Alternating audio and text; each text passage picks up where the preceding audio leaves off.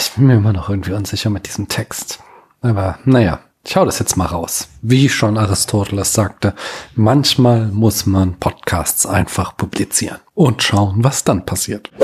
Hallo, mein Name ist Daniel und ich möchte heute mal etwas anderes machen. Es geht schon um Philosophie oder so, aber es geht vor allem um Zeitgeist. Denn der macht mir gerade etwas Sorgen. Es geht um den Krieg in der Ukraine und wie die Öffentlichkeit hierzulande darauf reagiert. Bevor ich meine Beobachtungen schildere und sie mit durch Texte gestützte Überlegungen versehe, eines vorweg. Das Putin-Regime ist der Aggressor in diesem Krieg. Das steht außer Frage. Ich bin kein Putin-Versteher und kein Querdenker. Ich weiß nicht, ob eine andere Politik des Westens in den letzten 20 Jahren diesen Krieg hätte verhindern können. Aber jede Diskussion über eine Provokation der NATO landete im Gedankengebäude im Keller, als das Putin-Regime einen Angriffskrieg gegen ein anderes Land gestartet hat. Ich möchte da nicht falsch verstanden werden. Bevor ich mich dem eigentlichen Hauptgedanke dieser Folge widme, erlaubt mir noch eine kleine Seitenbemerkung. Ich lese gerade Schnelles Denken, Langsames Denken von Daniel Kahnemann und dort kürzlich das Kapitel zur Illusion Illusion des Verstehens, indem er sich der narrativen Verzerrung widmet. Die narrative Verzerrung besagt, dass uns in der Rückschau eingetretene Ereignisse immer zwingend erscheinen, dass wir vergessen, dass Ereignisse nur mit einem bestimmten Wahrscheinlichkeitsgrad eintreten, den es zu prognostizieren gilt, wenn man die Zukunft betrachtet. So gab es im Vorfeld des Krieges eine Wahrscheinlichkeit X, dass das Putin-Regime wirklich zu den Waffen greift. Sehr viele ExpertInnen glaubten nicht daran. Und das ist ein gutes Indiz, dass die Wahrscheinlichkeit eher gering war. Wenn wir jetzt aber zurückblicken, dann ist das Ereignis eingetreten und in der Rückschau entsteht die kognitive Verzerrung, dass wir davon ausgehen, die Wahrscheinlichkeit hätte schon immer bei 100% gelegen. Entsprechend sprießen jetzt die Artikel, Tweets und Podcasts wie die Pilze aus dem Boden, die sich über die deutsche Russlandpolitik der letzten 20 Jahre aufregen und in denen immer wieder gesagt wird, wie konnte die Bundesregierung nur so blind sein? Versteht mich nicht falsch. Ich sage jetzt nicht, dass die Bundesregierung richtig gehandelt hat. Ich sage aber, dass die jetzt eingetretene Zukunft vor dem 24. Februar 2022 noch nicht 100% sicher war und wir uns alle fragen sollten, ob wir in den letzten 20 Jahren wirklich alle schon immer gewusst haben, dass die deutsche Russlandpolitik falsch ist. So, jetzt aber zum eigentlichen Thema.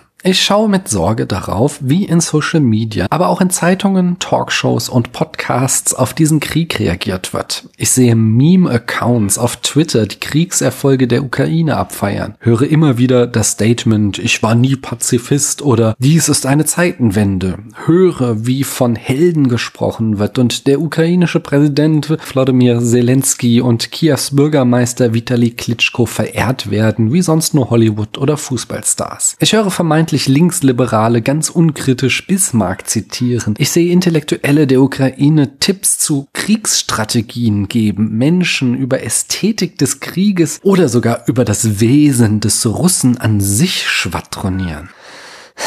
Kurz, ich habe den Eindruck, dass hierzulande ein Krieg, einer der größtmöglichen Zivilisationsbrüche der Menschheit, konsumiert wird wie ein Blockbuster, wie der neueste Marvel-Film. Es geht mir nicht darum, einzelnen Individuen unter euch irgendetwas vorzuwerfen. Ich beschreibe den Zeitgeist. Und der erinnert mich an ein Buch, das ich vor vielen Jahren las und nun wieder herausgekramt habe. Geschichte eines Deutschen, die Erinnerung 1914 bis 1933 von Sebastian Haffner. Am Anfang, wenn er die Stimmung in Deutschland während des Ersten Weltkriegs beschreibt, schildert er Dinge, deren Parallelen es mir kalt den Rücken runterlaufen lassen. Auch hier wieder die Einschränkung. Ich habe Karl Poppers Das Elend des Historizismus gelesen und weiß, dass Geschichte sich nicht wiederholt, dass es keine geschichtlichen Gesetzmäßigkeiten gibt. Ich ignoriere auch nicht, dass Deutschland kein Aggressor ist, wie er es noch zu Beginn des 20. Jahrhunderts war. Aber das heißt ja nicht, dass wir Symptome für schlechte Entwicklungen keine Beachtung schenken sollten. Also lasst uns doch mal einen Blick in Hafners Buch werfen und schauen, ob wir Parallelen finden und welche Krankheit Hafner damals aufgrund dieser Symptome diagnostizierte. Sebastian Hafner schreibt über den Beginn des Ersten Weltkrieges vieles, was mir vertraut vorkommt. In den nächsten Tagen lernte ich unglaublich viel in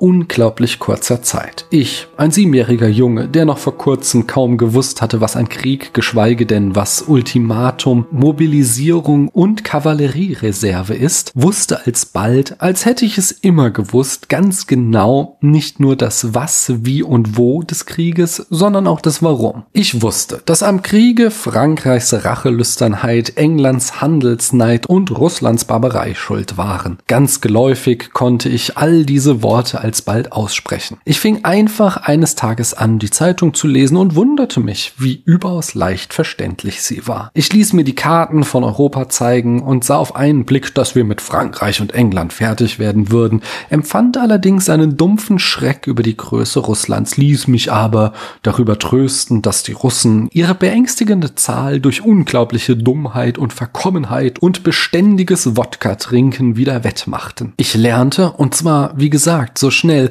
als hätte ich es immer gewusst, die Namen von Heerführern, die Stärke von Armeen, die Bewaffnung mit naiver Lust und ohne eine Spur Zweifel und Konflikt. Nun war ein Krieg damals, war ein Schuljungen in Berlin freilich etwas tief Unwirkliches. Unwirklich wie ein Spiel. Es gab keine Fliegerangriffe und keine Bomben. Verwundete gab es, aber nur von fern mit malerischen Verbänden. Was es an wirklichen Härten und fühlbaren Unannehmlichkeiten gab, zählte wenig. Schlechtes Essen, nun ja, später auch wenig Essen, klappernde Holzsohlen an den Schuhen, gewendete Anzüge, Knochen und Kirschkernsammlungen in der Schule und seltsamerweise häufiges Kranksein.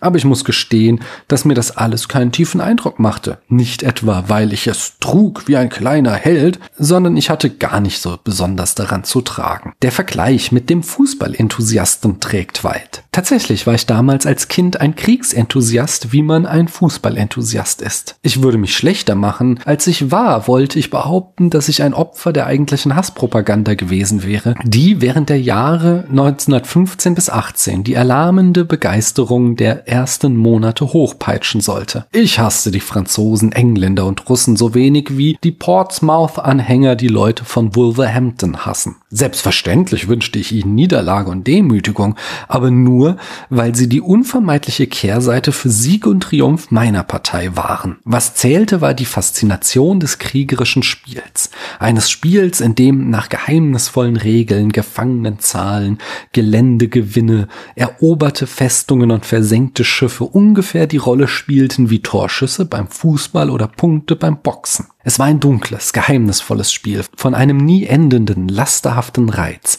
der alles auslöschte und das wirkliche Leben nichtig machte. Narkotisierend wie Roulette und Opium rauchen. Ich und meine Klassenkameraden spielten es den ganzen Krieg hindurch vier Jahre lang ungestraft und ungestört. Und dieses Spiel, nicht die harmlosen Kriegsspiele, die wir nebenbei auf den Straßen und Spielplätzen aufführten, war es, was seine gefährlichen Marken in uns allen hinterlassen hat. Vielleicht findet man es nicht der Mühe wert, dass sich die offensichtlich unadäquaten Reaktionen eines Kindes auf den Weltkrieg so ausführlich darstelle. Gewiss wäre es nicht der Mühe wert, wenn es sich dabei um einen Einzelfall handelte. Es ist aber kein Einzelfall. So oder so ähnlich hat eine ganze deutsche Generation in ihrer Kindheit und frühen Jugend den Krieg erlebt. Und zwar sehr bezeichnenderweise die Generation, die heute seine Wiederholung vorbereitet. Echte Ideen müssen um Massen bewegende historische Kräfte zu werden, im Allgemeinen erst bis auf die Fassungskraft eines Kindes heruntersimplifiziert werden. Und eine kindische Wahnvorstellung, gebildet in den Köpfen von zehn Kinderjahrgängen und vier Jahre hindurch in ihnen festgenagelt, kann sehr wohl 20 Jahre später als tödlich ernsthafte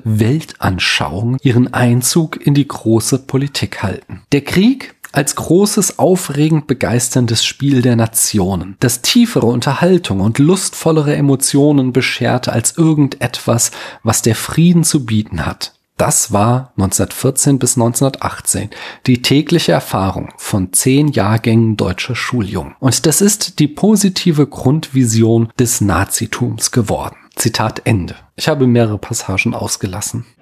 Versteht mich nicht falsch. Ich relativiere hier nicht den Nationalsozialismus, noch sage ich, die verspielte Rezeption des Krieges in Social Media sei dieselbe, wie sie Schulkinder dem Ersten Weltkrieg entgegenbrachten. Aber ich sage, wir sollten nicht vergessen, dass Menschen sterben, wenn wir etwa den Impuls verspüren, den Underdog zu bejubeln, der ein Kriegsschiff versenkt hat. Wilhelm von Humboldt schreibt, dass die Sprache das bildende Organ unserer Gedanken ist. Nach 1945 wurde viel Arbeit in diesem Land in politische Bildung investiert, um uns die Kriegsbegeisterung abzutrainieren. Und das hat uns fast 80 Jahre Frieden eingebracht. Auch sage ich hier überhaupt nichts politisch strategisches. Ich weiß, dass das Putin-Regime den Frieden in Europa gebrochen hat und dass von ihm die Gefahr ausgeht.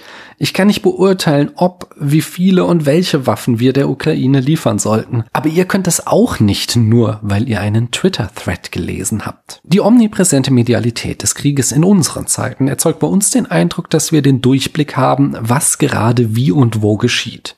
Doch, wie Sibylle Krämer schreibt, an der Botschaft haftet die Spur des Mediums. Mediale Berichterstattung ist kein neutraler Spiegel der Natur in den Worten von Richard Rorty. Wir sehen nur einen Ausschnitt der Realität, verfälscht durch die spezifischen medialen Bedingungen desjenigen Mediums, durch das wir die Welt betrachten. Das ist immer der Fall. Aktuell kommt noch hinzu, dass wir hier kommunizierende Kriegsparteien und SympathisantInnen mit strategischen Interessen haben. Der öffentliche Diskurs ist noch weiter als in Friedenszeiten von von Habermas herrschaftsfreiem Ideal entfernt. Und so sollten wir uns immer mal wieder daran erinnern. Auch wenn es cheesy ist, so ist es halt doch wahr, was im ältesten philosophischen Buch, das uns vollständig überliefert ist, steht, in der Apologie des Sokrates. Nichtwissen ist keine Schande. Sich einzugestehen, dass man etwas nicht weiß, ist eine viel philosophischere, eine weisere Aussage, als vermeintliches Wissen, das auf unzureichenden Informationen basiert, rauszuposaunen. Ich kenne das Gefühl, etwas tun zu müssen, das dich mit Blick auf den Krieg überkommt. Das Gefühl der Machtlosigkeit. Aber ich bin mir ziemlich sicher, dass ein Tweet oder ein Post abzusetzen, in dem man irgendwas fordert, irgendwen anfeuert oder irgendwas bejubelt, nur die Illusion ist, dass man was gemacht hat. Am Ende hat man vielleicht nur gefährliche Marken in sich selbst hinterlassen. Ich danke euch, dass ihr mir eure Zeit geschenkt habt.